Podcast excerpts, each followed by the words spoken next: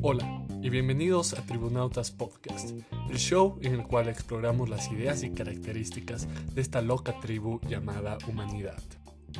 En este episodio tuvimos el honor de conversar con Oscar Negrón, uno de los mejores atletas de Brazilian Jiu-Jitsu en Bolivia y profesor de la Academia Gracie Barra La Paz. Junto con él hicimos un pequeño review de lo que nos dejó el UFC 252. Posteriormente, conversamos de los orígenes del Brazilian Jiu-Jitsu y algunas de sus características y consejos para cualquier persona que quiera iniciarse en esta fascinante disciplina. Espero que disfruten del episodio.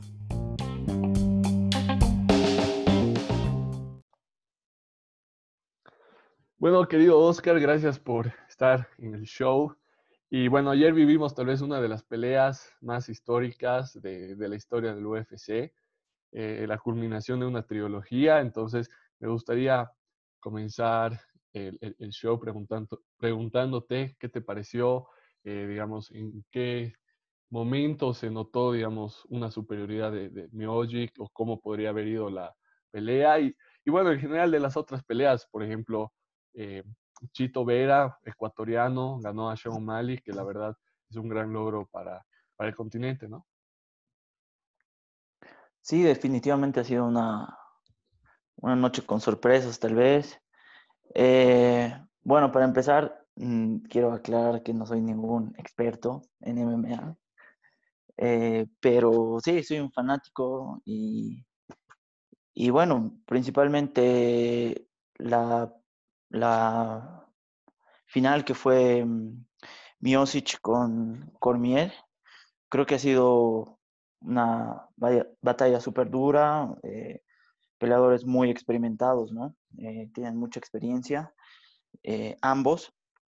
Y creo que estaba cerca de terminarse, ¿no? Al final del segundo round, Miosic le conecta un buen golpe al mentón y para mí esa pelea ya se, se debería haber terminado, ¿no? Creo que faltaban pocos segundos y consiguió recuperar de una buena forma. Bueno, Cormier es naturalmente un, un gran wrestler, ¿no? Maneja muy bien la lucha, eso le permite manejar bien la distancia. Y al manejar bien la distancia, eh, pelea precisamente con tipos muy altos, ¿no? Que que tienen un buen alcance y eso le favorece, ¿no? Claro. Eh, bueno, en realidad no le favorece propiamente la distancia, pero él maneja muy bien eh, este manejo, entonces él también se atreve a, golpear, a conectar.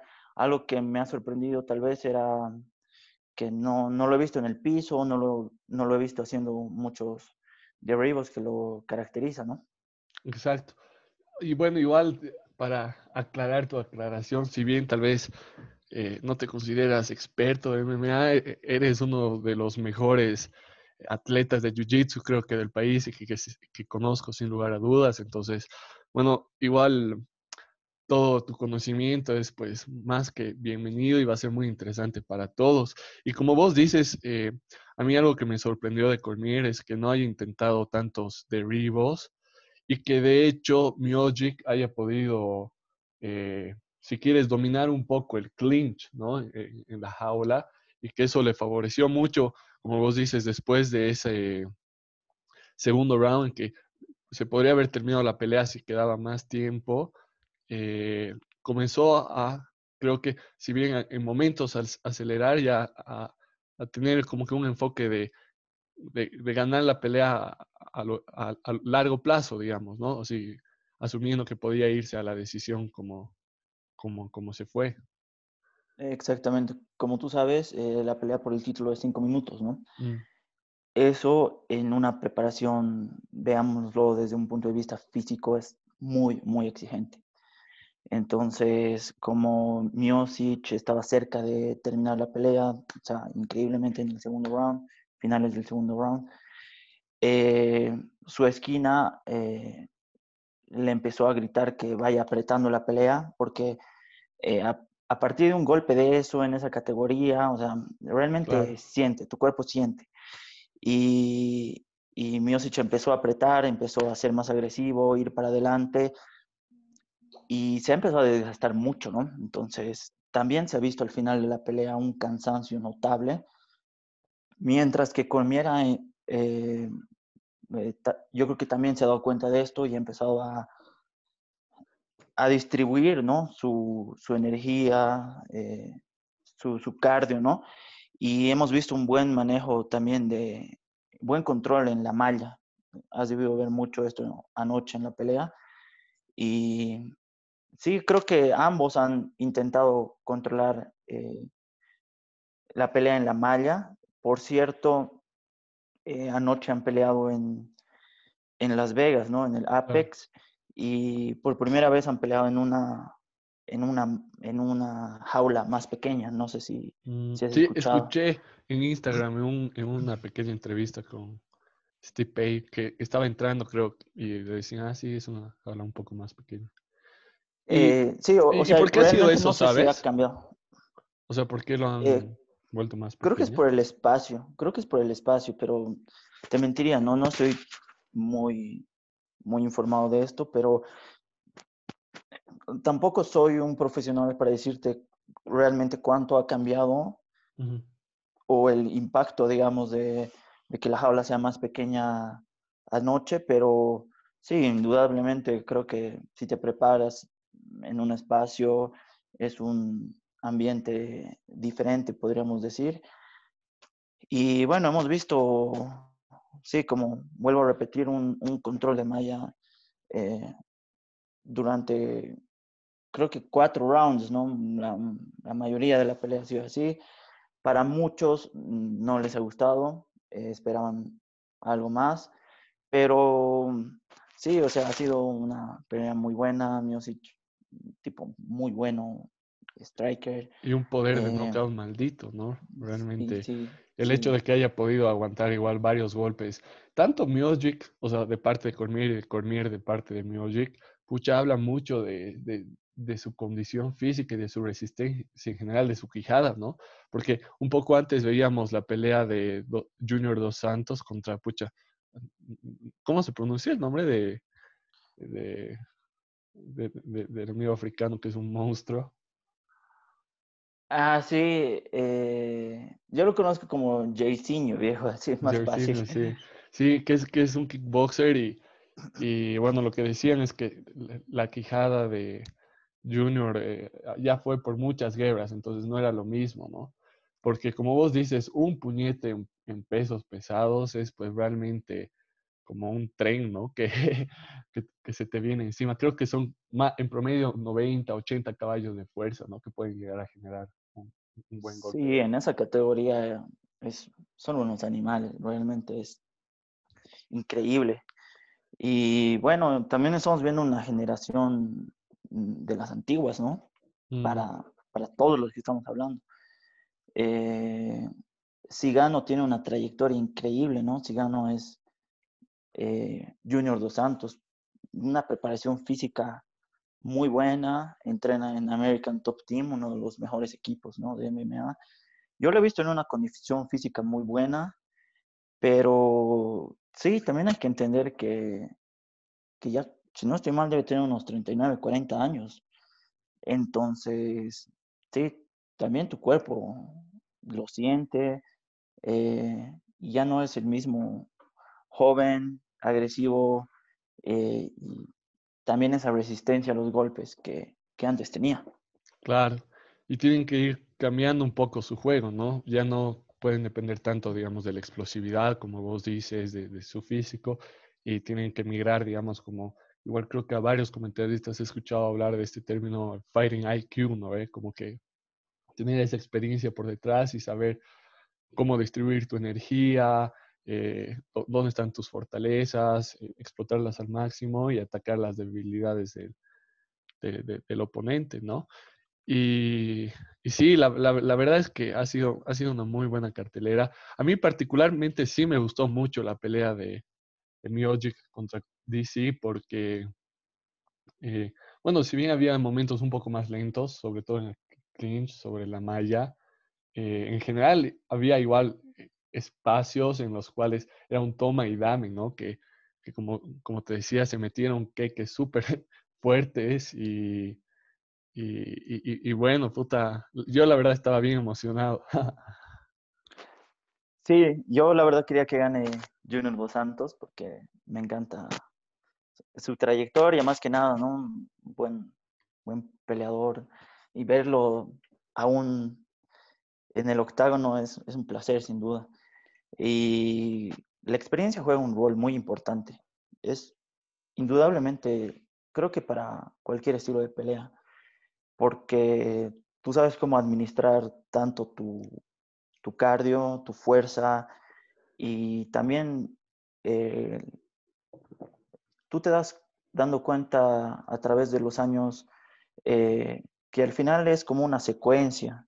Eh, en el judo llegan a decirle una danza incluso, ¿no?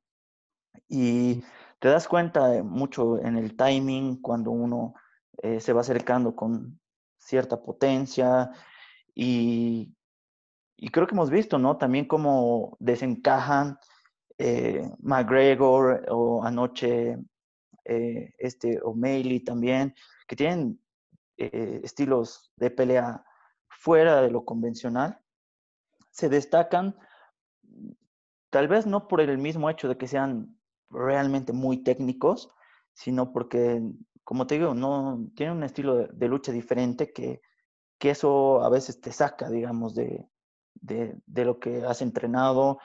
Y, bueno, decían, ¿no? En el caso de, de Chito Vera, como que en su gimnasio no hay una persona como Sean O'Malley, ¿no? Que, que tiene un estilo de pelea diferente y a veces te puede jugar en contra. Y, también los mejores equipos tienen mucha gente, ¿no? Y mientras más atletas, profesionales en un nivel alto es mucho mejor. O sea, tú te acostumbras a pelear en un nivel muy alto. Entonces, claro, ese entendimiento eh, se vuelve un poco más natural. Claro, o sea, lo que dices es que, por ejemplo, hay estos peleadores que son muy creativos, ¿no? Y que realmente hacen sus ataques fuera de la caja, ¿no? Nada convencional. Y que tal vez para un peleador que no ha tenido la chance de estar en la jaula con uno de ellos, bueno, eh, eh, es como que sacarlo de su zona de confort, ¿no? Igual me imagino que entra en esa categoría John Bon Jones, ¿no? Que pucha, yo me acuerdo cuando comencé a ver la UFC hace un montón de tiempo, no sé, cuando estaba, seguía en el cole, etcétera, y, recién estaba ahí en sus peleas contra eh, Mashida, eh, creo que vi un par con contra Chel Chelsea, si no me equivoco, pero eh, unas dos, tres vi cuando recién estaba comenzando o cuando ya estaba saltando la fama y era, era, era una locura, ¿no? Porque era la primera vez que veía estos codos giratorios o que, no sé, en una parte de la pelea decidía este, ponerse como que en una pose animal, ¿no? Como que gateando y, y cosas así súper locas, ¿no? Entonces, sin lugar a dudas, para el contrincante debe ser como que algo algo choqueante, ¿no? Sí, sí, exactamente. Em, a veces eh, no necesariamente tienes que, em, como te explico, tienes que ser un juego diferente, ¿no? A veces por, por estrategia también. Y si te pones a pensar, no sé, Conor McGregor no es el, si traemos como un experto en, Muay Thai al lado mío, él te va a decir que no tiene la mejor técnica, así tan pulida al 100%. No, pero es efectivo también, ¿no? Y, pero creo que eso también lo ha llevado a, como dices, ¿no? Salir de la caja en, el momento de la pelea y eso es una diferencia. En el caso de,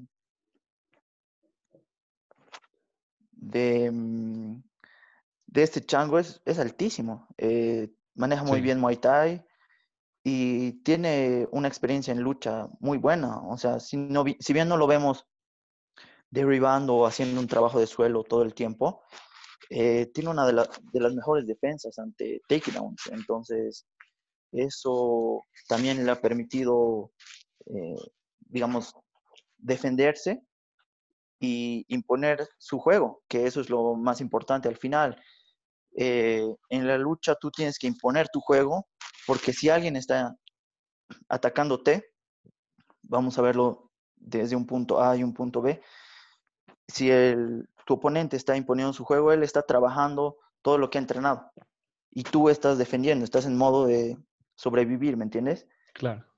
Entonces ahí tienes que ir jugando, es un poco también eh, la cabeza, un poco tu experiencia y cambiarlo un poco para tú realmente imponer y ponerlo en una situación a tu oponente. ¿no? Ir marcando el ritmo, ¿no? Más o menos, digamos, que tú deseas tener en la pelea. Si tú controlas la pelea, eh, tú puedes, como el mismo nombre lo dice, tú controlas. Entonces tú también puedes controlar tu, eh, tu cardio, tú puedes controlar tu fuerza, tú puedes controlar el ritmo y el otro tiene que sobrevivir, salir, defender, pero si te das cuenta, su cabeza ya está en, defender, ¿no? En cómo salir y eso también no te permite eh, sentirte cómodo y hacer las cosas que has entrenado, estás como en otra, en otro ritmo. Claro. Y en tu experiencia, porque ahí levantas un punto muy interesante, cuando digamos, ya sea, ya sea que estás en una pelea de box, MMA, jiu-jitsu, y, tienes una estrategia, ¿no? De, para la pelea, pero una vez que ya estás, digamos, eh, en, la acción, yo, yo me imagino que debe ser muy difícil al mismo tiempo que estás presente, digamos, en, en, en la acción, ¿no? En los ataques, en, la defensa, eh, estar consciente de cómo vas a dirigir la pelea o crees que como que se va desarrollando un sexto sentido, por así decirlo, y, todo se vuelve intuición, ¿no? Como que repetir, repetir, repetir tu plan de juego hasta que sea automático o eh, es algo que, bueno, tienes que estar consciente de, digamos, no sé, ahora lo voy a llevar a la malla, ahora voy a tratar de, dedicarme más al striking o tratar de, de hacer grappling y, no sé, aplicarme jiu-jitsu, etc. Sí, es una muy buena pregunta, te diré. Eh, cualquier estilo de pelea eh, necesitas una estrategia eh, que tienes que estudiarla antes de. En el momento es muy complicado combinar los dos. Lo que se quiere es eso, o sea, que tú estés muy concentrado en todo lo que estás haciendo. pero son fracciones de segundo, ¿me entiendes? O sea, es una pelea muy rápida, entonces lo que necesitas es entrenar mucho para, para que tu estrategia se acomode a tus metas. Entonces, tienes, como dices, ¿no? Hay que entrenar mucho lo que quieres hacer. Si tu estrategia es llevar al piso, tienes que practicar muchos takedowns, manejar un poco la distancia, el timing. Eh, si vas a pelear con un, tipo más alto, cómo me va a afectar eh, la distancia, sus golpes, las patadas. Eh, entonces, sí, definitivamente tienes que entrenar mucho para que el movimiento sea natural y tienes que practicar mucho eh, para que haya esta memoria, porque, bueno, al menos a mí me pasa eso. O sea, me dice como, ¿qué has hecho? así me sale un movimiento, pero te digo, no sé, o sea, a mí ya se me ha vuelto muy natural pelear. Entonces, no te puedo decir, ah, sí, ¿sabes qué? He pensado eh, que él se iba a mover y después he vuelto a pensar y he hecho, o sea, me ha ofrecido su brazo, entonces... Es más acción y reacción. y después he pensado y he hecho una llave de brazo, sino, exacto, o sea, yo voy sintiendo cómo se va moviendo o qué ataques está haciendo. Y cuando tú controlas, tienes más cabeza. Eso sí, definitivamente es una regla, ¿no? Eh, si tú estás controlando la pelea, tienes, te da un, tiempo, unos segundos para eh, respirar, tal vez pensar un poco en los ataques. Y, pero sí, todo viene desde, desde un entrenamiento y desde mucha repetición, eh, por ende mucha experiencia. Y creo que el ejemplo más claro es eh, Khabib Nurmagomedov, ¿no? no estoy pudiendo pronunciar bien su... Nurma, no me... Sí, es, no sé, es, medio raro, pero nos quedemos en Khabib. Khabib creo que muchos comentaristas, muchos peleadores y todas las peleas que he podido ver, ya sea en vivo o en, YouTube, ¿no? En replay, realmente él, él, marca, ¿no? Como que el ritmo del juego, dónde quiere llevar la pelea y literalmente creo que su wrestling y en, realidad su grappling eh, es tan bueno que eh, si, si, es que estás ahorita peleando, digamos, eh, estás en el striking, es porque él quiere, no porque tú, tú lo estás haciendo, ¿no? Porque en cualquier momento puede llevar a cualquiera al piso. Sí, él, bueno, Kaviva hace sambo, no sé si es escuchado. Sí, es, es, como que igual una especie de mezcla de varias artes marciales, ¿no? El, el, el, sambo. Sí, tiene mucha lucha, tiene muchos movimientos de judo, y porque tú peleas con un short y una chaqueta, ¿no? Entonces manejas muchos grips. Y también hay una modalidad que es Sambo Combat, que también hay golpes y hay llaves de pierna y, han desarrollado mucho eso. Eh, y él lo ha hecho desde, desde niño, ¿no? Tal vez has visto esas peleas con, con, un oso, desde, sí, desde niño. y eh, yo no he tenido la oportunidad, honestamente, de ver eh, entrenamientos de su padre, pero dice que ha sido uno de los mejores coaches, porque, bueno, él ya ha fallecido hace poco por víctima del COVID, pero dicen que ha sido un entrenador increíble y, y también pelea con sus hermanos y todo. Dice que tiene un nivel altísimo y bueno, claramente se ve en sus peleas una preparación increíble, un estilo bastante único y creo que gracias a eso lo ha puesto en el lugar donde está. Exacto. Y, en octubre, si no me equivoco, vamos a ver igual un, evento tremendo que es justamente Khabib contra Gaethje, ¿no? Justin Gaethje, que en la pelea que tenía que ser en realidad contra el Kukui, eh, no pudo llegar y, entró Justin y realmente igual dominó la pelea. Fue una de las peleas más sangrientas que he visto y igual mérito a ambos porque igual pese, pese a todo el castigo que recibía Cucuy, puta, seguía adelante, seguía presionando. Y igual creo que Tony Ferguson, si bien en esa pelea ha predominado su striking, es, es cinta negra, ¿no? De, de, de Brazilian Jiu-Jitsu, entrena con Eddie Bravo, que, es uno de los grandes igual del, del deporte del Jiu-Jitsu y, y es, es, muy interesante cuando hay estos choques de estilos, ¿no? Sí, sí, a mí me encanta, porque, bueno, yo soy peleador de Jiu-Jitsu toda mi vida, o hace 11 años, para mí me encanta ver mi estilo, ¿no? Mm. Y, y quiero ver siempre jiu-jitsu en, en, MMA y me encanta ver porque eh, también hacen eh, cosas diferentes. Eh, o sea, de verdad te digo, el jiu-jitsu en MMA es diferente. Sobre todo porque ahí puedes golpear, ¿no? Digamos, o sea, si estás en una guardia, por ejemplo, te pueden reventar la cara, digamos. Entonces tienes que modificar, me imagino, algunas. Y la primera vez que, que he hecho Jiu-Jitsu en MMA era increíble, o sea, de verdad que por, un, por unos minutos he dicho, he vuelto a cinturón blanco, así, de verdad, porque al recibir golpes, o sea, como que al principio te nubla, te saca un poco, así, ¿qué está pasando? Y te obliga a hacer otras cosas y, y es muy importante, ¿no? O sea, como el Jiu-Jitsu, Gracie decía, ¿no? Era un poquito de defensa y, y ellos hacían eh, con palma abierta. El Jiu-Jitsu Gracie de la época hacían palma abierta cuando peleaban Jiu-Jitsu y eso era como que muy bueno para crear estos reflejos de defensa y cambia, o sea, te digo de verdad golpes con palma abierta. Sí, en vez de puño cerrado mientras entrenas. Y sí, definitivamente hay otras posiciones que en Jiu-Jitsu, digamos, deportivo, eh, no, no son buenas posiciones, pero para MMA sí lo son. Por ejemplo, media guardia es una excelente posición para, para golpear estando en el piso.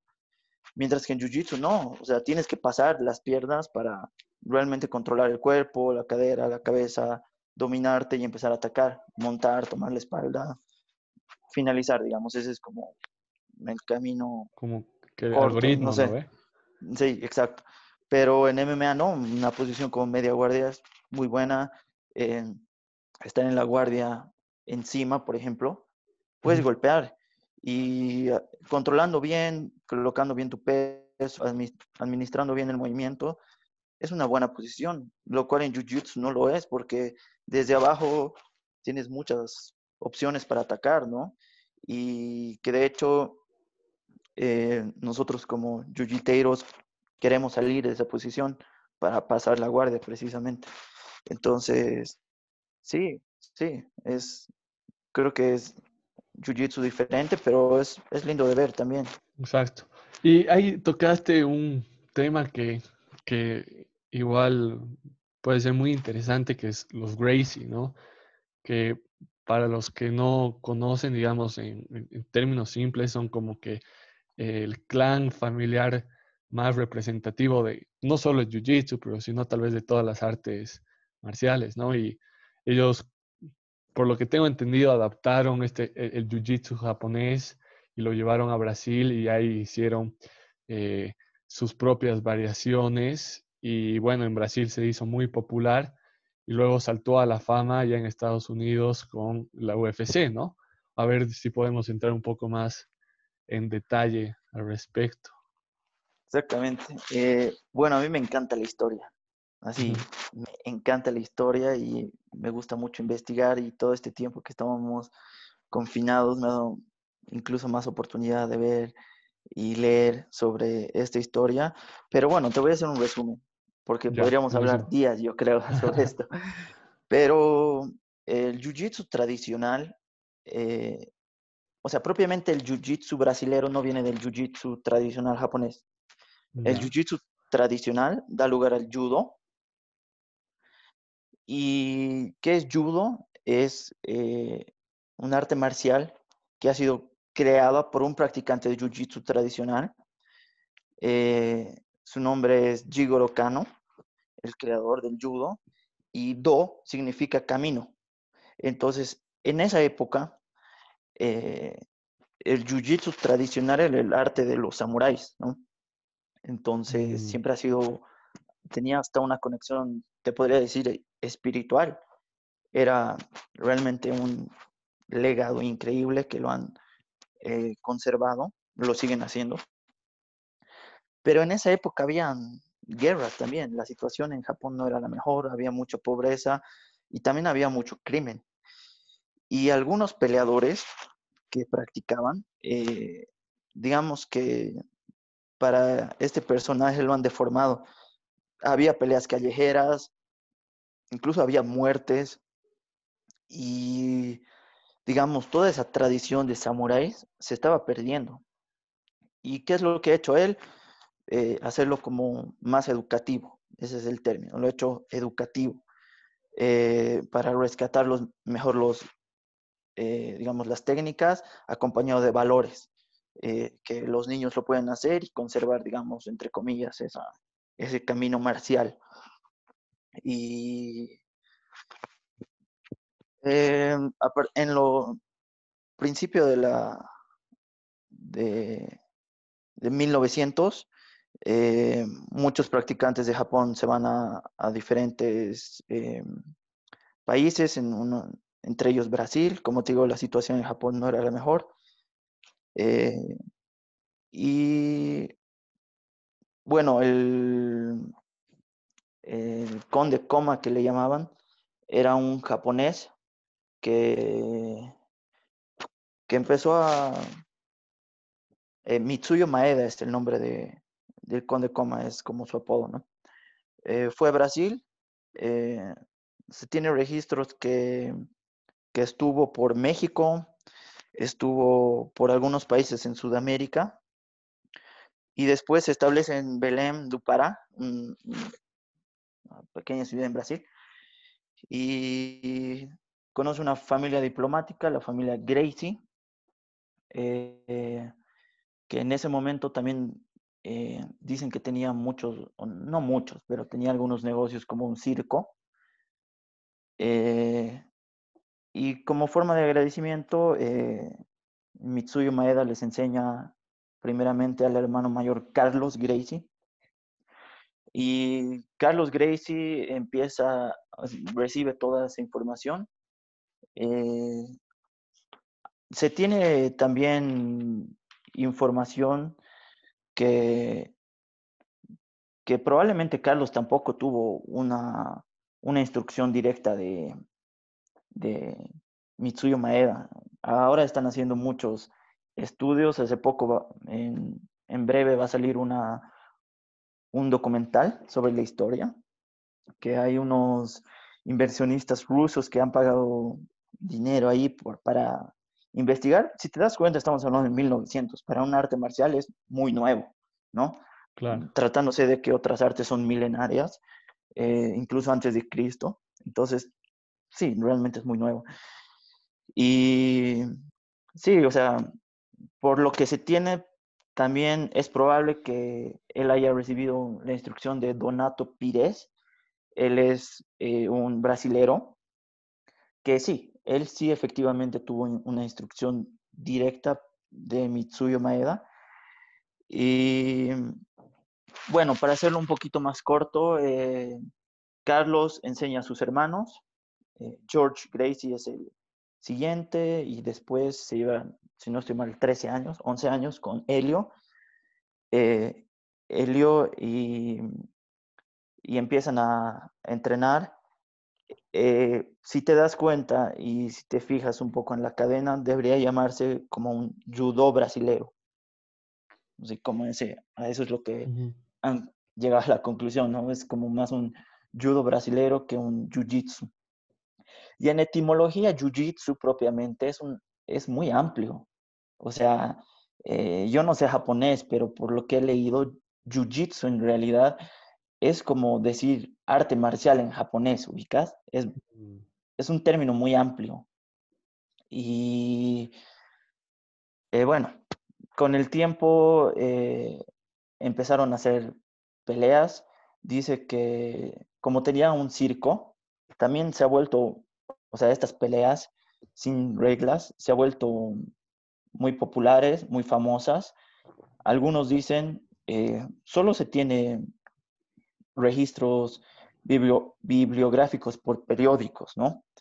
Y por lo que se ha encontrado, decían que había algunas peleas incluso, eh, digamos, ¿qué te puedo decir? Arregladas, pero tiene sentido porque era un circo, entonces tenías que hacerlo, no sé, un espectáculo grande, ¿no?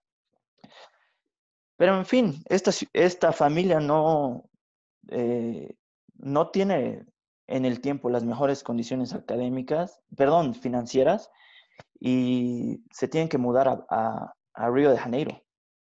Y, allá, eh, Carlos, como digo, era el mayor, y estaba George y Helio, y hay un hermano más, y los meten como, como a un internado de la naval, porque no tenían dinero. Entonces en la naval les daban alimentación, eh, bueno, estudiaban ahí y toda la cosa.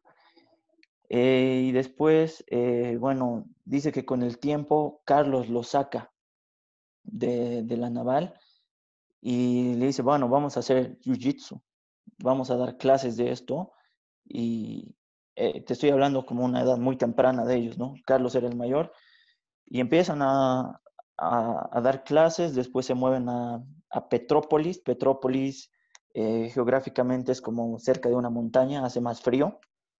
Río de Janeiro, tú sabes, hace mucho calor. Y de ahí empieza toda la historia. De verdad, ahí empieza toda la historia porque tienen como una, una casa eh, eh, cerca de la montaña, que como te digo, hacía más frío, tienen una casa muy grande. Y, y después Carlos tiene un evento personal eh, muy impactante en su vida.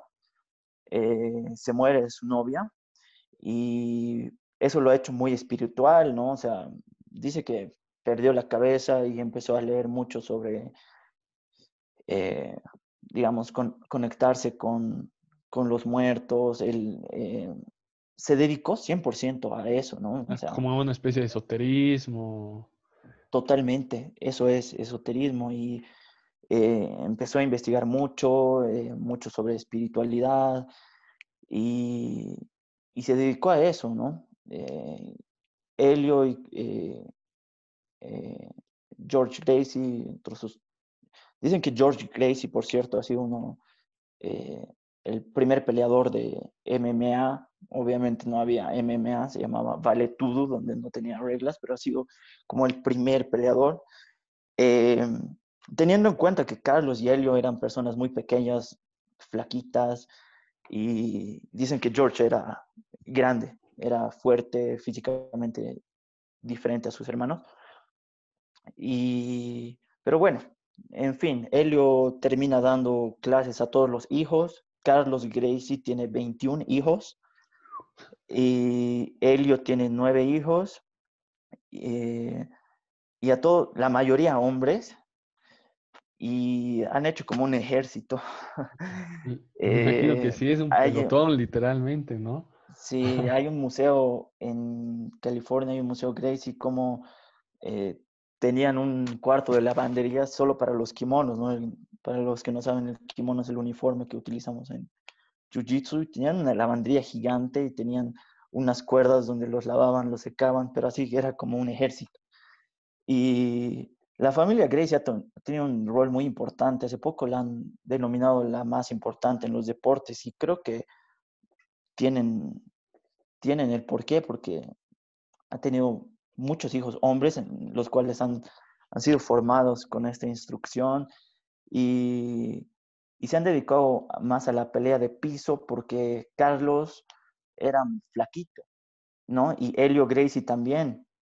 Entonces, eh, ellos decían que llegar al piso era como estar en el agua, ¿no? O sea, no, no sientes tanto el peso ni la fuerza y han, y han mejorado, podría decir, porque, como te digo, estoy leyendo mucha historia y, y el Brazilian Jiu-Jitsu viene del Kosen Judo. El Kosen Judo tiene mucha pelea de suelo. No es popular, tal vez muchos no lo conozcan, pero es hay una evidencia increíble que, ellos no hayan creado muchas técnicas. Decían que el triángulo de piernas, esa estrangulación, tal vez la has visto, era de origen brasilero, pero se ha visto que no, o sea, hay registros de japoneses que ya lo hacían. Eh, no les quiero quitar el crédito porque sin duda ellos han desarrollado mucho, han ajustado mucho el juego en Brasil y han aportado mucho, ¿no? Pasando, eh, uno de los hijos de Helio, Horion Gracie eh, lleva las peleas a Estados Unidos como Ultimate Fighting Championship. ¿Él, es el eh, que crea el, UFC? Sí, eh, el ah, hijo de Helio Gracie. Y bueno, él, ya habían peleas ¿no? en, Brasil, de Valetudo, desde su... Se tiene registro de que Carlos, Helio, George pelearon Valetudo. Eh, por cierto, Helio ha sido uno de los más famosos, tiene una pelea de 3 horas 45 minutos, está en los Record Guinness. Es contra un japonés, creo, ¿no ve? Con el famoso, ¿o no? Eh, Kimura, tal vez. No, eh, se llama, él peleó con Valdemar Santana, ah, que era uno de sus alumnos. Era increíblemente uno de sus alumnos. ¿Y era vale todo o solo Brazilian Jiu-Jitsu? en esa época era vale todo, ah, vale todo, o sea, no había reglas. Y y no, la pelea que dices era con Kimura, que ahora hay una llave que es una llave de, brazo que se llama Kimura, que originalmente su nombre es Udegarami, pero como le rompe el brazo a, Helio, eh, se quedó con Kimura y nosotros practicantes de Jiu-Jitsu lo conocemos como Kimura, gracias a esa pelea, ¿no? Que por cierto, esa, esa pelea, eh, Helio y Kimura tenían 30 kilos de diferencia. No había límite de peso, no había eh, límite de tiempo, era así hasta que haya un knockout o te rindas vía una Exacto, lo que, lo que vi eh, en, algunas peleas antiguas del UFC, ¿no? Las primeras es que literalmente no era un tipo de 110 kilos, 120 kilos con, no sé, alguien de 70 o, o creo que inclusive había peleadores de sumo que en alguna oportunidad claro, participar, claro. ¿no? Sí, entonces, eh, eh, la familia Gracie, no solo eso, tenía miles, miles de peleas que eh, retaban a, los boxeadores mundiales, a judokas, retaban a todos. Incluso Helio Gracie terminó en, en la cárcel. Es una historia muy increíble porque eh, retó a un, a un peleador en el aeropuerto y, y, la familia hizo así como un círculo porque el tipo no quería pelear y se pelearon en el aeropuerto, lo llevaron a la cárcel.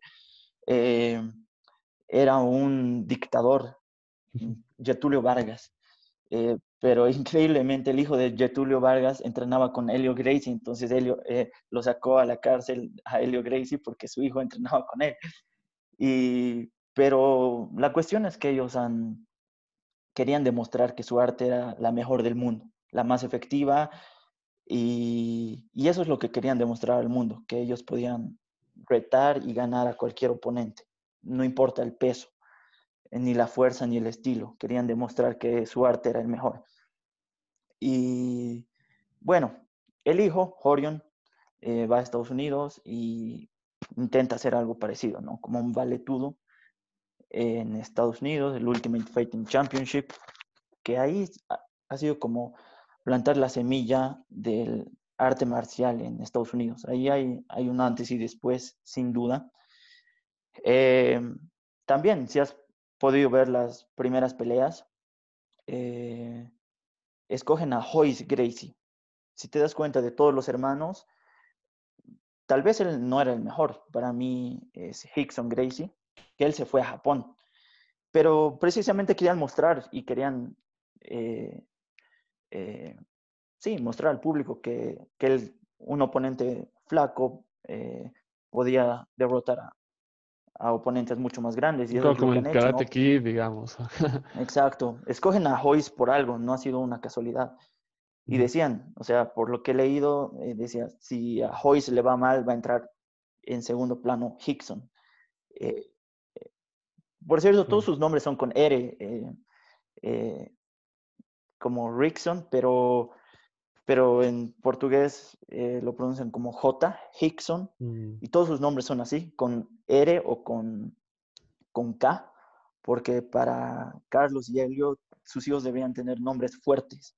Entonces son Hickson, Hoyler, ah. no sé, todos, Jenner, y en el caso de, de usan K, Kron, Kawan, Kira. Claro, o sea, parece que no, o sea, realmente de, de, esta arte marcial, de esta disciplina, no solo sacaron, digamos, la parte física, sino literalmente una filosofía, ¿no? De, de, de vida, de, pensamiento y, como vos decías, de valores, ¿no? Que, que, que, con, desde el origen del judo, tal vez, ¿no? Que no es solo aprender a pelear, pero sino la responsabilidad, tal vez, que conlleva saber pelear bien, ¿no? Sí, o sea, la historia creo que ha dado lugar a que sea un arte marcial muy único, pero no precisamente porque ellos han seguido esa línea eh, marcial de un samurái, sino porque la historia lo ha dado así, ¿no? Como te digo, ya llegando a Brasil ha sido igual un tema como un jiu-jitsu. Eh, Helio eh, lo vemos como un gran maestro y lo, lo es y lo será. Pero si te das cuenta, él también tenía sus peleas callejeras, él también está en la cárcel y toda la cosa. Que yo no le voy a quitar el mérito, para mí es el mejor eh, y su legado es increíble. Pero también eh, eh, al mismo tiempo es increíble cómo Carlos, por situaciones de la vida, ha desarrollado un tema espiritual también y ha, ha hecho sus 12, son como mandamientos, digamos pero no vayas a creer que en el, en el jiu-jitsu brasilero tienen esa, eh, así como en el judo o en el karate, que tienen que leer y tienen que gritar en voz alta. No, para nada, para nada. Es más bien algo de lo más relajado.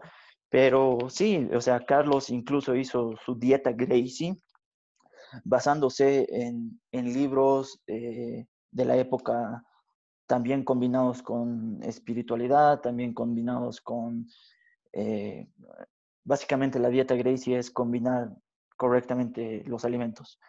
Entonces, durante muchos años te digo la verdad, cuando yo he empezado, había muchas personas que no le daban mucho crédito y decían como, no, eh, Carlos tampoco era un nutricionista, ¿no? Entonces, no, no tiene nada que ver. Y hace poco también has debido escuchar como dietas ayurvédicas o, o combinar los alimentos, combinar las frutas y, y ahora eh, veo algunos artículos que dicen como, wow, así como Carlos estaba adelantado muchos años a esto y esa era la dieta que comían ellos también, ¿no? Y, y digamos, en ese sentido, Carlos era como la persona eh, espiritual, como el maestro, mientras que Helio era el que trabajaba más la técnica y los inculcó tanto, o sea, la instrucción de Jiu-Jitsu fue em, de Helio, incluso a los hijos de Carlos, ¿no? O sea, eh, fue un poco así. Y bueno, para, para no extendernos tanto, te podría decir en cuanto a UFC y no desviarnos tanto, eh, Horion vende eh, su participación de UFC porque la Comisión Atlética de Estados Unidos les dijo así como, ¿qué es esto? Son personas salvajes pateándose, eh, no sé, si te das cuenta, los primeros UFC incluso se agarran del cabello. Sí, he, visto. era, una locura, ¿no? Realmente vale todo. No había guantes, entonces era sangriento y toda la cosa. Y, y quería, la Comisión Atlética le ha dicho, tienes que poner rounds, tiene que haber límites de tiempo, tiene que haber categorías. En ese momento no había eh, categorías de peso. Y, y bueno, él decide venderlo eh, los hermanos Fertita, que bueno, ahora son de otros dueños, una corporación mucho más grande. Y, y bueno, así es como, como empieza todo. Eh, Hickson Gracie también pelea en Japón, unas increíbles peleas. ¿En Pride? En Pride, en Pride. Y hay otro campeonato que no me acuerdo cómo se llama. Eh, parece Pride, que... Eh, no, no, no me acuerdo, es de, los 90 igual. Ah, ya. Eh, donde Hoyce pelea con Akenobo, no sé si has visto, creo que pesa 150 kilos. Es, es una pelea increíble. Creo, creo, que no vi. Vi, vi una de, del cazador de los Gracie. Eh, ah, que, Sakuraba. creo que, Sakuraba, exacto. Increíble. Que igual creo que venció a dos de los hermanos Gracie y luego eh, le, le, reta eh, no, no me acuerdo los nombres, ¿no? Solo que, que eran sí, y, igual tienen una pelea súper larga, ¿no? O sea, sin límite. Eh, claro, le gana a Renzo, le gana a Hoyce, eh, tiene a Hyan Gracie también, y era el Gracie Hunter, pues porque él también tenía un, un, un grappling, mientras que en esa época era como estilos puros, ¿no? Un striking con jiu-jitsu, eh, en Brasil luta libre, eh, que eran los de wrestling, digamos, en, portugués eran los, los peleadores más duros en esa época. Y en Japón, no sé, te esperabas más strikers o judokas, pero él era, tenía un grappling muy bueno. Y por eso es que eh, ha podido controlarlos, terminar con esas peleas. Y sí, increíble, increíble pero como te digo, en esa época Hickson, y podría decirte hasta ahora, de los Gracie, para mí es un samurái del siglo, de nuestro siglo, y es un increíble peleador, una increíble persona, creo que seguirlo es, es lo mejor. Me estabas hablando... A, Hickson Gracie. Hickson Gracie es el papá de Kron. De Kron, sí. Eh, eh, eh, he, visto, he visto igual un, un, episodio con Joe Rogan de él y, y, luego creo que Eddie Bravo le estaba mostrando una guardia. Ah, sí, sí, sí, sí, su guardia, sí, su rubber guard, ¿no? Su guardia de goma que, que Eddie Bravo desarrolló es, es muy interesante, ¿no? Porque este tipo es alumno, bueno, hablando de Eddie, eh, alumno de Jan Jacques Machado, eh, todos estos machados son primos de la familia Gracie, que también fueron uno de los pioneros en llevar jiu-jitsu brasileño a, Estados Unidos. Son increíbles instructores, eh, muy técnicos son, son varios hermanos, creo que son cuatro o cinco. Uno de ellos enseña en Beverly Hills, solo a las estrellas. Tal vez has visto algunos jiu famoso, cantante, actor de Hollywood. Eh, es de uno de los Machado. Eh, John Jacks eh, da clases en California y Eddie Bravo es uno de sus alumnos.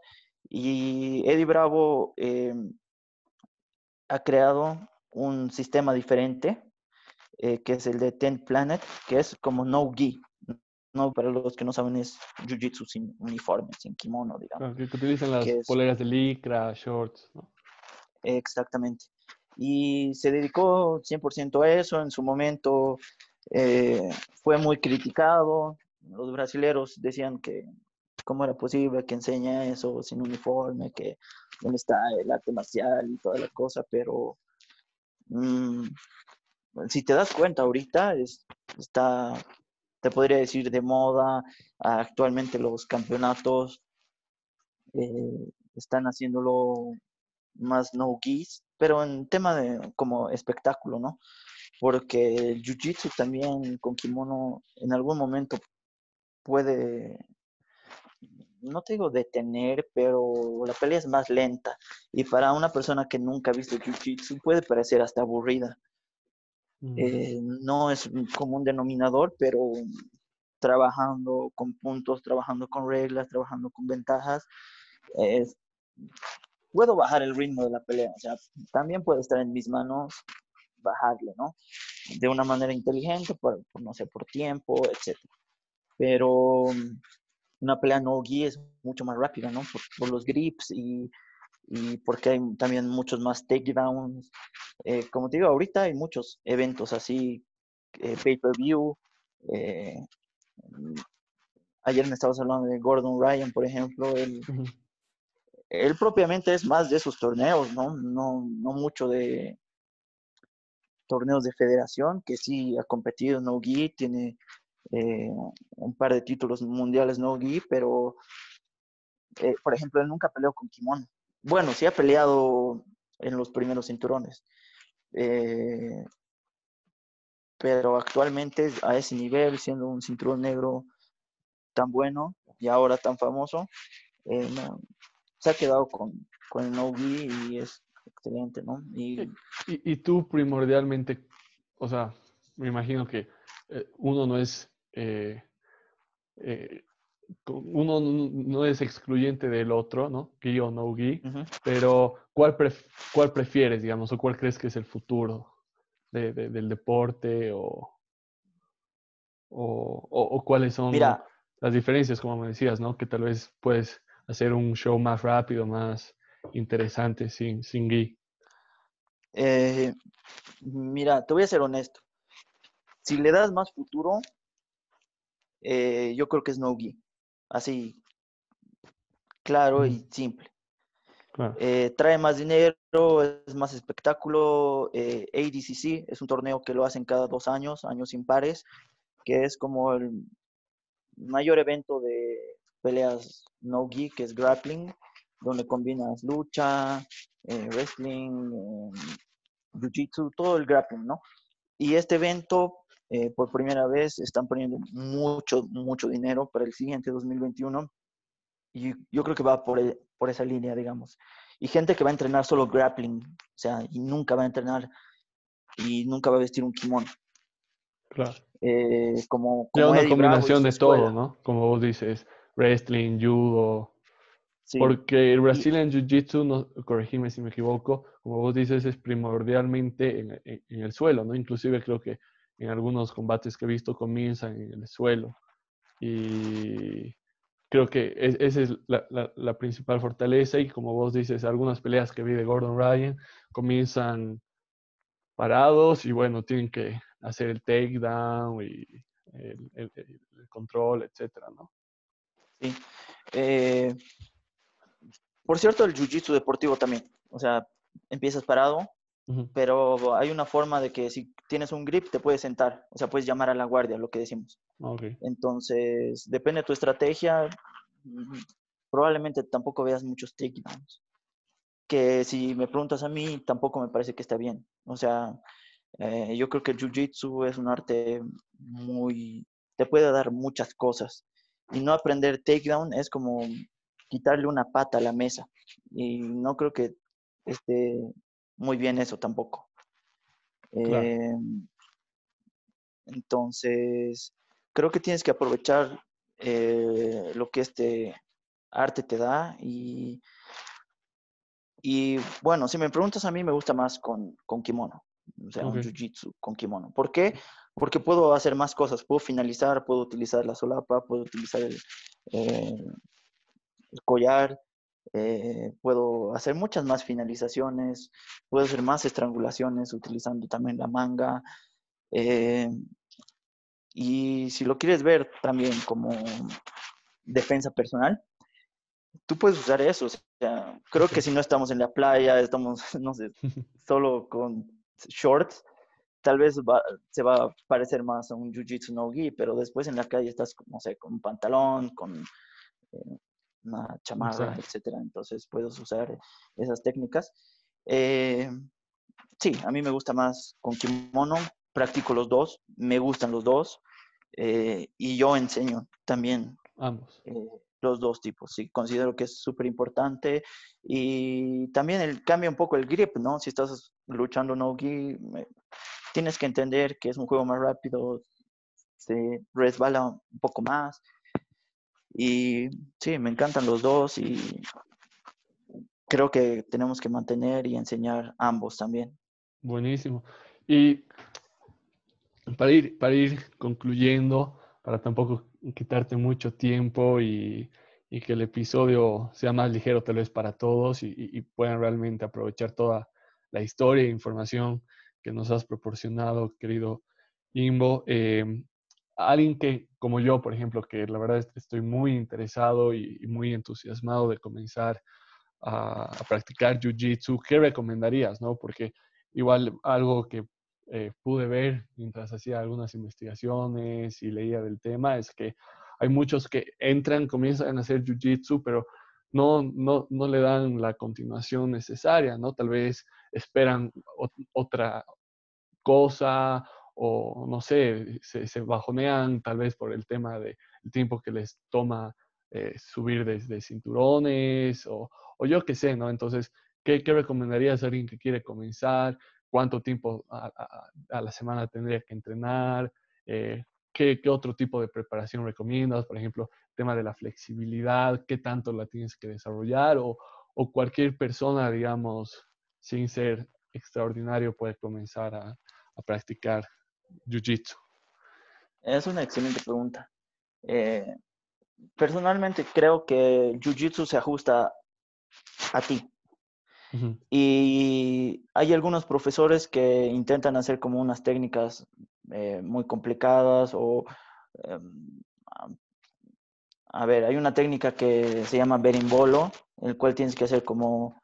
Eh, tienes que tener algo de flexibilidad, tienes que tener una buena movilidad, eh, que si te lo enseño vas a decir, es muy complicado y, si no tengo todas estas condiciones, creo que no se ajusta ¿no? A, mi cuerpo.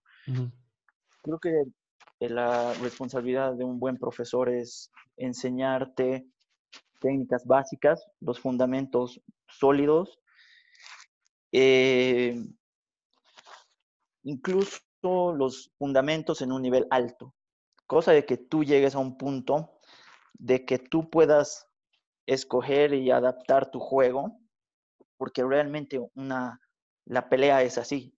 O sea, creo que estaría mal si un profesor te impone un tipo de juego, ¿sí? Creo que la capacidad y el, y, ¿qué te puedo decir? El valor realmente es que tú encuentres tu juego, ¿sí? Porque cada persona tiene un biotipo diferente, tiene un peso diferente, tiene fuerza diferente. Entonces, decirte, no, tienes que ser atlético, ir al gimnasio, eh, una preparación física extensa, aparte tienes que estirar todos los días dos horas, hacer yoga, etcétera, ¿no? O sea, tal vez en un nivel competitivo alto, sí, definitivamente tienes que tener una buena capacidad, en buen entrenamiento, una buena alimentación, pero pero estaría yo equivocado al decirte que lo tengas que hacer y sea un, que sea obligatorio. Eh, punto dos, creo que, ¿qué es lo que quieres? Te preguntaría eso. Hay gente que quiere entrenar Jiu-Jitsu para defensa personal, hay gente que quiere bajar de peso, sentirse bien, hay gente que le gusta pelear, o sea, me gustan las luchas, le gusta Jiu-Jitsu y simple quiere, simplemente quiere disfrutar. Otro quiere ser peleador de MMA y otro quiere ser Jiu-Jitsu competitivo. Entonces, creo que eh, tienes que escoger una buena escuela, un buen profesor eh, que, te ayude a conseguir lo que quieres. Y creo que por ahí va el tema, ¿no? Que depende de la escuela, un tipo te enseñe cosas muy complicadas, yo creo que te va a espantar, porque te va a parecer muy difícil. En primer momento te va a parecer difícil, pero eh, si tienes una buena instrucción desde la base, vas poco a poco, eh, tú vas a ir aprendiendo técnicas muy buenas, vas a, desde el día uno vas a sentir que es efectivo, porque es como enseñar un superpoder. no muchos saben la pelea de piso. Mal o bien, patear y, y golpear, creo que todos los pueden hacer. No, no, sin desmerecer por si acaso eh, el box o el kickboxing, que es unas, son artes que puedes destinarlas toda tu vida y vas a sentir que te falta más. O sea, es increíble, ¿no? Y, pero, por ejemplo, si pones a dos personas en el piso y digan, o sea, como que luchen, si no tienes técnica es como que no sé hacer nada, ¿no? Entonces creo que de por sí es algo diferente que vas a ir aprendiendo poco a poco y vas a ir acomodando. Yo creo que la idea es eso, acomodar a, tus objetivos y, y, tú adaptarte, ¿no? Como decía eh, Bruce Lee, tu estilo. como el ah, agua, ¿no? Sí, adaptarte y tienes que acomodarte a, a, lo que es, ¿no? Y realmente yo siento que eh, luchar es así. Tienes que adaptarte, ajustar y tú mismo, de, de, acuerdo a tus condiciones, vas a encontrar la mejor forma y, y tu técnica también acompañada. Eh, creo que es eh, eh, es un arte increíble. Yo hago hace 11 años, se ha vuelto parte de mi vida, es un estilo de vida para mí, desde cambiar mis hábitos de alimentación, mi manera de pensar. de verdad creo que el Jiu-Jitsu ya es, es, parte de mi vida y, y, no encuentro mi vida sin Jiu-Jitsu. De verdad te digo, en cualquier aspecto de mi vida, Jiu-Jitsu me, me, ha enseñado a, estar ser paciente en el infierno, ¿no? O sea, te pueden estar estrangulando, tipo, no sé, de 100 kilos encima, desesperación, todo lo que te puedas imaginar, creo que lo ves eh, en este arte y puede, puede llegar a ser hasta espiritual, eh, puede sonar hasta cliché y todo lo que quieras, pero eh, yo no puedo hablar de, todo, pero créeme que en mi cuerpo es así, o sea, mi, mi entendimiento es mucho mejor. Eh, he, sabido conocerme, digamos, pero te digo, eh, cuerpo y mente, ¿sí? Eh, a tal punto que, que ya puedo decidir qué cosas comer y siento que están bien, ¿sí? Como precisamente no es ir a Google y buscar la mejor dieta o incluso un doctor que te diga, ¿no? Tienes que comer esto o tal porcentaje de proteína, bla, bla, bla. Creo que con el tiempo tú vas ajustando, entrenando y ahora puedo decir como cuando como esto no me siento muy bien, como comiendo esta cosa. Eh, no soy ningún experto, pero trato de llevar una vida, digamos, saludable en ese sentido y con la mente también, ¿no? O sea, me ha, me ha enseñado a, como te digo, a ser paciente en el infierno, tanto dentro como fuera del tatami. Y es algo que precisamente me gusta enseñar. Ahora tengo mi escuela y, trato de transmitir eso. Gracie, sí, es Gracie, y Gracie el Alto. Sí, exactamente. Entonces, eh, a mí me ha cambiado la vida e intento cambiar la vida de las personas en ese sentido. Creo que es muy enriquecedor, es un arte increíble y si lo vas a hacer, creo que vas a sentir eso, ¿no? O sea, desde el primer momento eh, una diferencia respecto a otras. Y sí. O sea, todo lo que tú dices, creo que es en realidad lo que me llama la atención, ¿no? Como que si yo comenzaría a hacer uno, si quieres, o sea, sí como actividad física, pero no por actividad física si quieres estilo ir al gimnasio tres veces a la semana, porque, digamos, eso lo hago, ¿no? Sino más como que justamente una arte marcial, una disciplina y un conjunto de técnicas que nunca vas a llegar a, a aprenderlas todas, ¿no? Entonces es constante, es un, una constante búsqueda de, de perfeccionar justamente, ¿no? Tus herramientas, pero tú como persona, ¿no?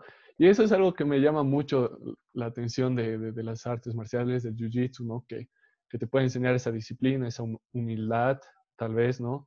Eh, y el autoconocimiento que tú dices, ¿no?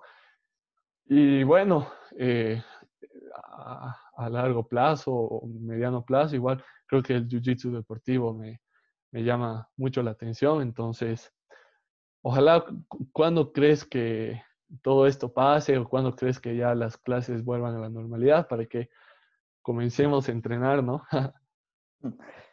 sí, bueno, eh, es difícil adelantarse, pero me atrevería a decir, eh, puedo estar equivocado, pero yo creo que el 2021 directamente. Eh, ¿Por qué? Porque a diferencia de un gimnasio, que tú puedes mantener tu distancia con ciertas medidas, ciertos protocolos, eh, podría decirse que incluso no tengas contacto con nadie, limpiando bien tus pesas, etc.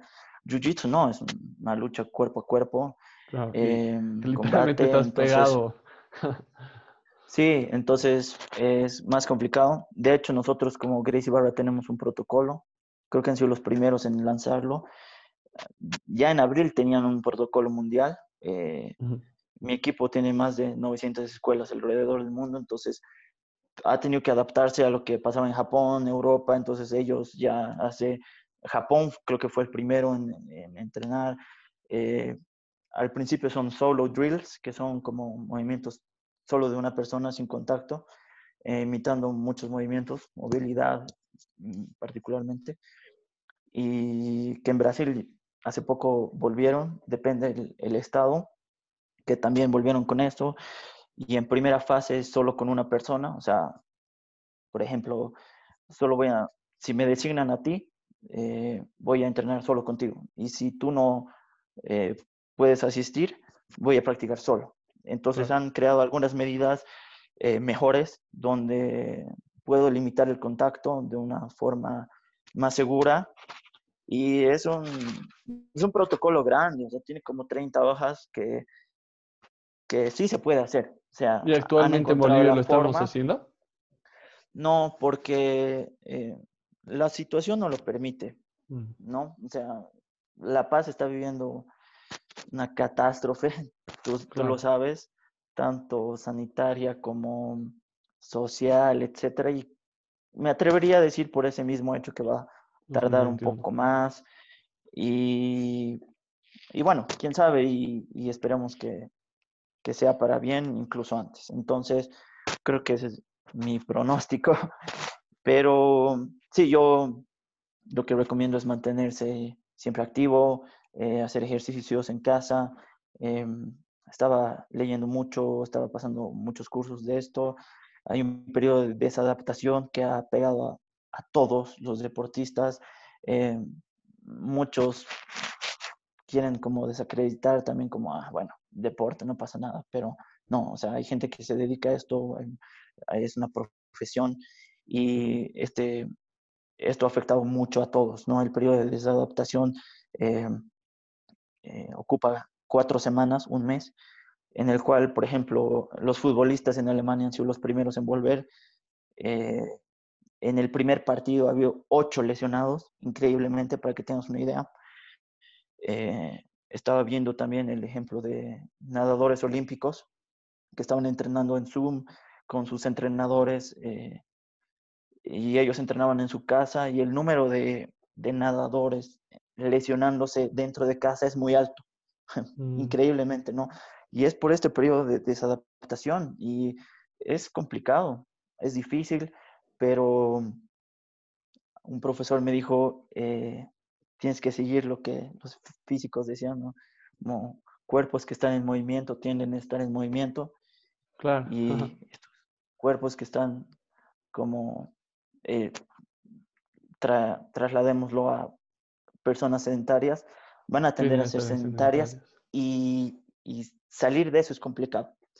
Entonces, para una persona sedentaria es, es, es, complicado empezar los primeros pasos y todo el mundo dice como la teoría de cómo estar motivado y volver al ejercicio. Para nosotros que somos, somos deportistas, para mí estar parado es, es difícil y es complicado. Claro. tampoco quiero caer en el sedentarismo, que sé que me va a costar mucho, salir de ahí. Lo que, tú, lo que tú dices es muy cierto, ¿no? Yo en mi caso, bueno, hasta, hasta antes de la pandemia, mi actividad principal, ¿no? O sea, o mi actividad deportiva principal era el básquet, ¿no?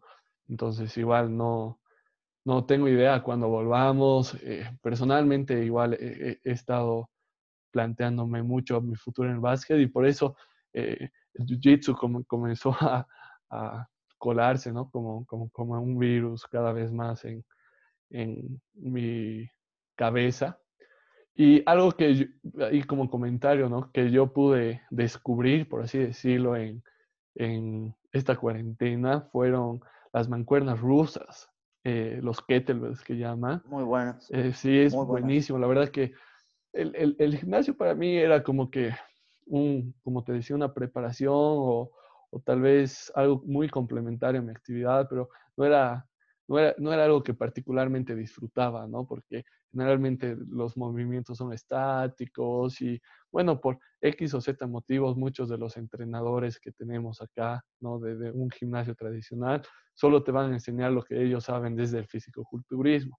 Y otras actividades, digamos, eh, como el CrossFit, etcétera, también abarcaban mucho gasto energético versus, versus mi actividad, ¿no? Eh, eh, el básquet. Entonces había una descompensación.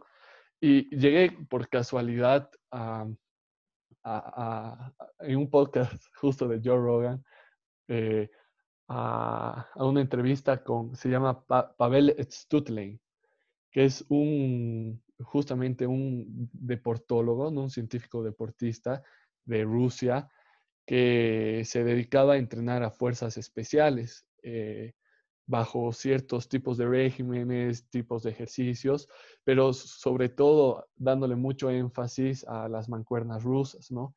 Entonces, lo bueno de las mancuernas rusas, digamos, para igual abreviar eso, es que te permiten, uno, desarrollar fuerza completamente funcionalidad, eh, funcional, porque son como seis movimientos en realidad que, los, los, básicos y los que haces todo el tiempo. Eh, dos, que como estás, en realidad el peso no es mucho, ¿no? De una mancuerna rusa, tienes que, es, para un hombre, digamos, el peso introductorio sería 16 kilos hasta 32, digamos, ¿no? Para el muy fuerte. Eh, lo que te permite hacer eso es trabajar mucho las fibras musculares tipo 1, según lo decía en, su libro, ¿no? Que se llama tiene varios, ¿no? El que yo leí fue Simple and Sinister. Entonces, e, e, él, lo llama como que la fibra del peleador, ¿no? Que es justamente la fibra que genera la explosividad. Eh, y te genera una fuerza porque eh, e, esta fuerza, eh, digamos, si vos ves la fórmula, fuerza es masa por aceleración. Entonces puedes construir fuerza o levantando mucho, mucho peso, ¿no? Como que masa, o aplicando aceleración, ¿no? Como que ejercicios de más intensidad, más velocidad. Entonces, la verdad que eh, yo no, no, he notado como, he, notado un cambio bastante interesante, ¿no? En mi cuerpo, ¿no?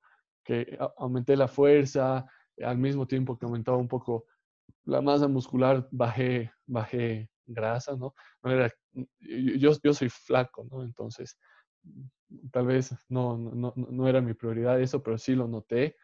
Y lo mejor de todo es que es divertido, ¿no? O sea, eh, es como que un flow, ¿no? Entonces, capaz ahí, fija, fija, creo que trabajas igual con el pato, ¿no? Que el pato sabe un montón de preparación sí, el física, pato es entonces... Un maestro en preparación física. Eh, Sí, o sea... yo, yo, recomendaría eso a todos, ¿no? Peladores, futbolistas o, o, hasta personas mayores, ¿no? Todos lo pueden hacer. Sí, o sea, yo un consejo tal vez eh, que les daría a las personas es que conozcan su cuerpo y conocer su cuerpo es a través de un deporte, una actividad física. Eh, como te digo, no soy quien para decirte que es mejor o peor, pero creo que es un camino, ¿no? Eh, si te gusta bailar, pucha, a través de la danza, tú conoces tu cuerpo y ahí tú ves viendo qué es bueno para ti, qué es malo para ti, porque ten en cuenta las lesiones. Eh, y yo me acuerdo que al principio, old school jiu-jitsu te decía, haces jiu-jitsu, tienes que ir al gimnasio a hacer pesas. Eh, después en los, no sé, en los 2000 decían, no, tienes que ser crossfit, no sé, eh, jiu-jitsu tiene que ser crossfit. Y después eh, me acuerdo que había, no sé si has escuchado, el Boogeyman Martínez, es un alumno de Eddie Bravo. sí. loco, toda la cosa él hace breakdowns. Y, y, créeme que he visto varios artículos que decían, tienes que hacer breakdowns para, para ser un excelente jiu Y bueno, al final el mensaje es creo que tienes que hacer eh, el movimiento, ¿no? No sé si has escuchado de Ido Portal, eh, gente que hace gimnástica natural, que es, eh, mm. por ejemplo, Chito Vera entrena gimnástica natural, que es al final es movimiento, ¿no? Claro, George, George igual hace creo que eso, ¿no? El entrenamiento sí, como, en el agua.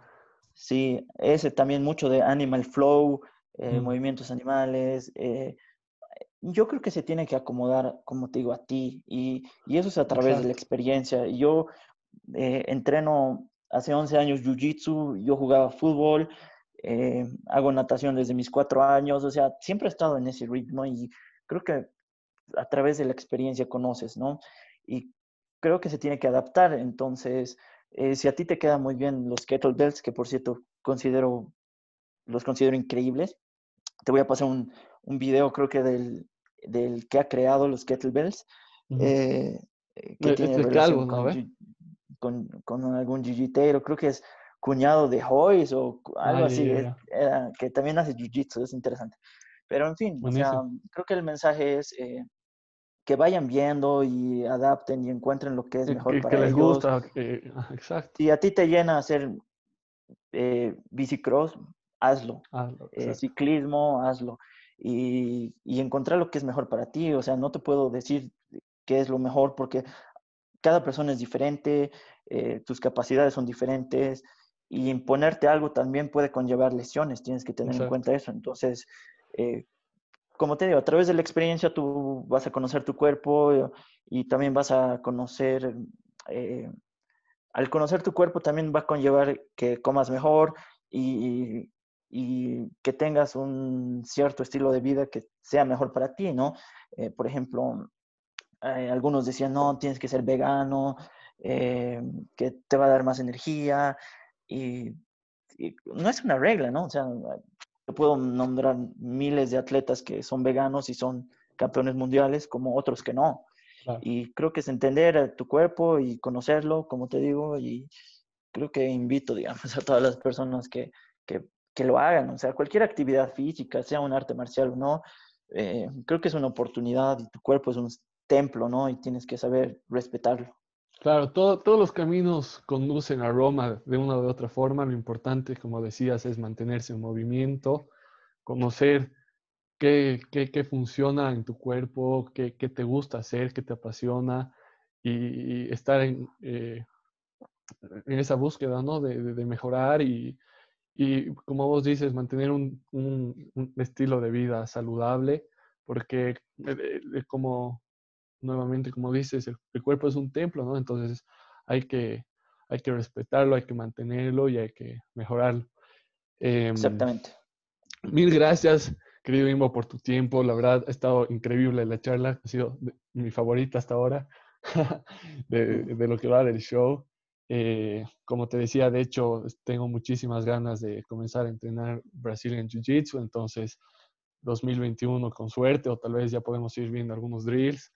Eh, me, encantaría trabajar contigo y eh, entrenar contigo y, todos los que están escuchando que igual les interesa, 100% recomendado Gracie Barra y, bueno, como, han visto, una gran persona, eh, Oscar. Y, nada, eso, mil gracias, hermano. gracias a ti por invitarme y más que bienvenido, es tu casa cuando quieras entrenar Jiu-Jitsu. Buenísimo, un abrazo. Un abrazo, mi hermano.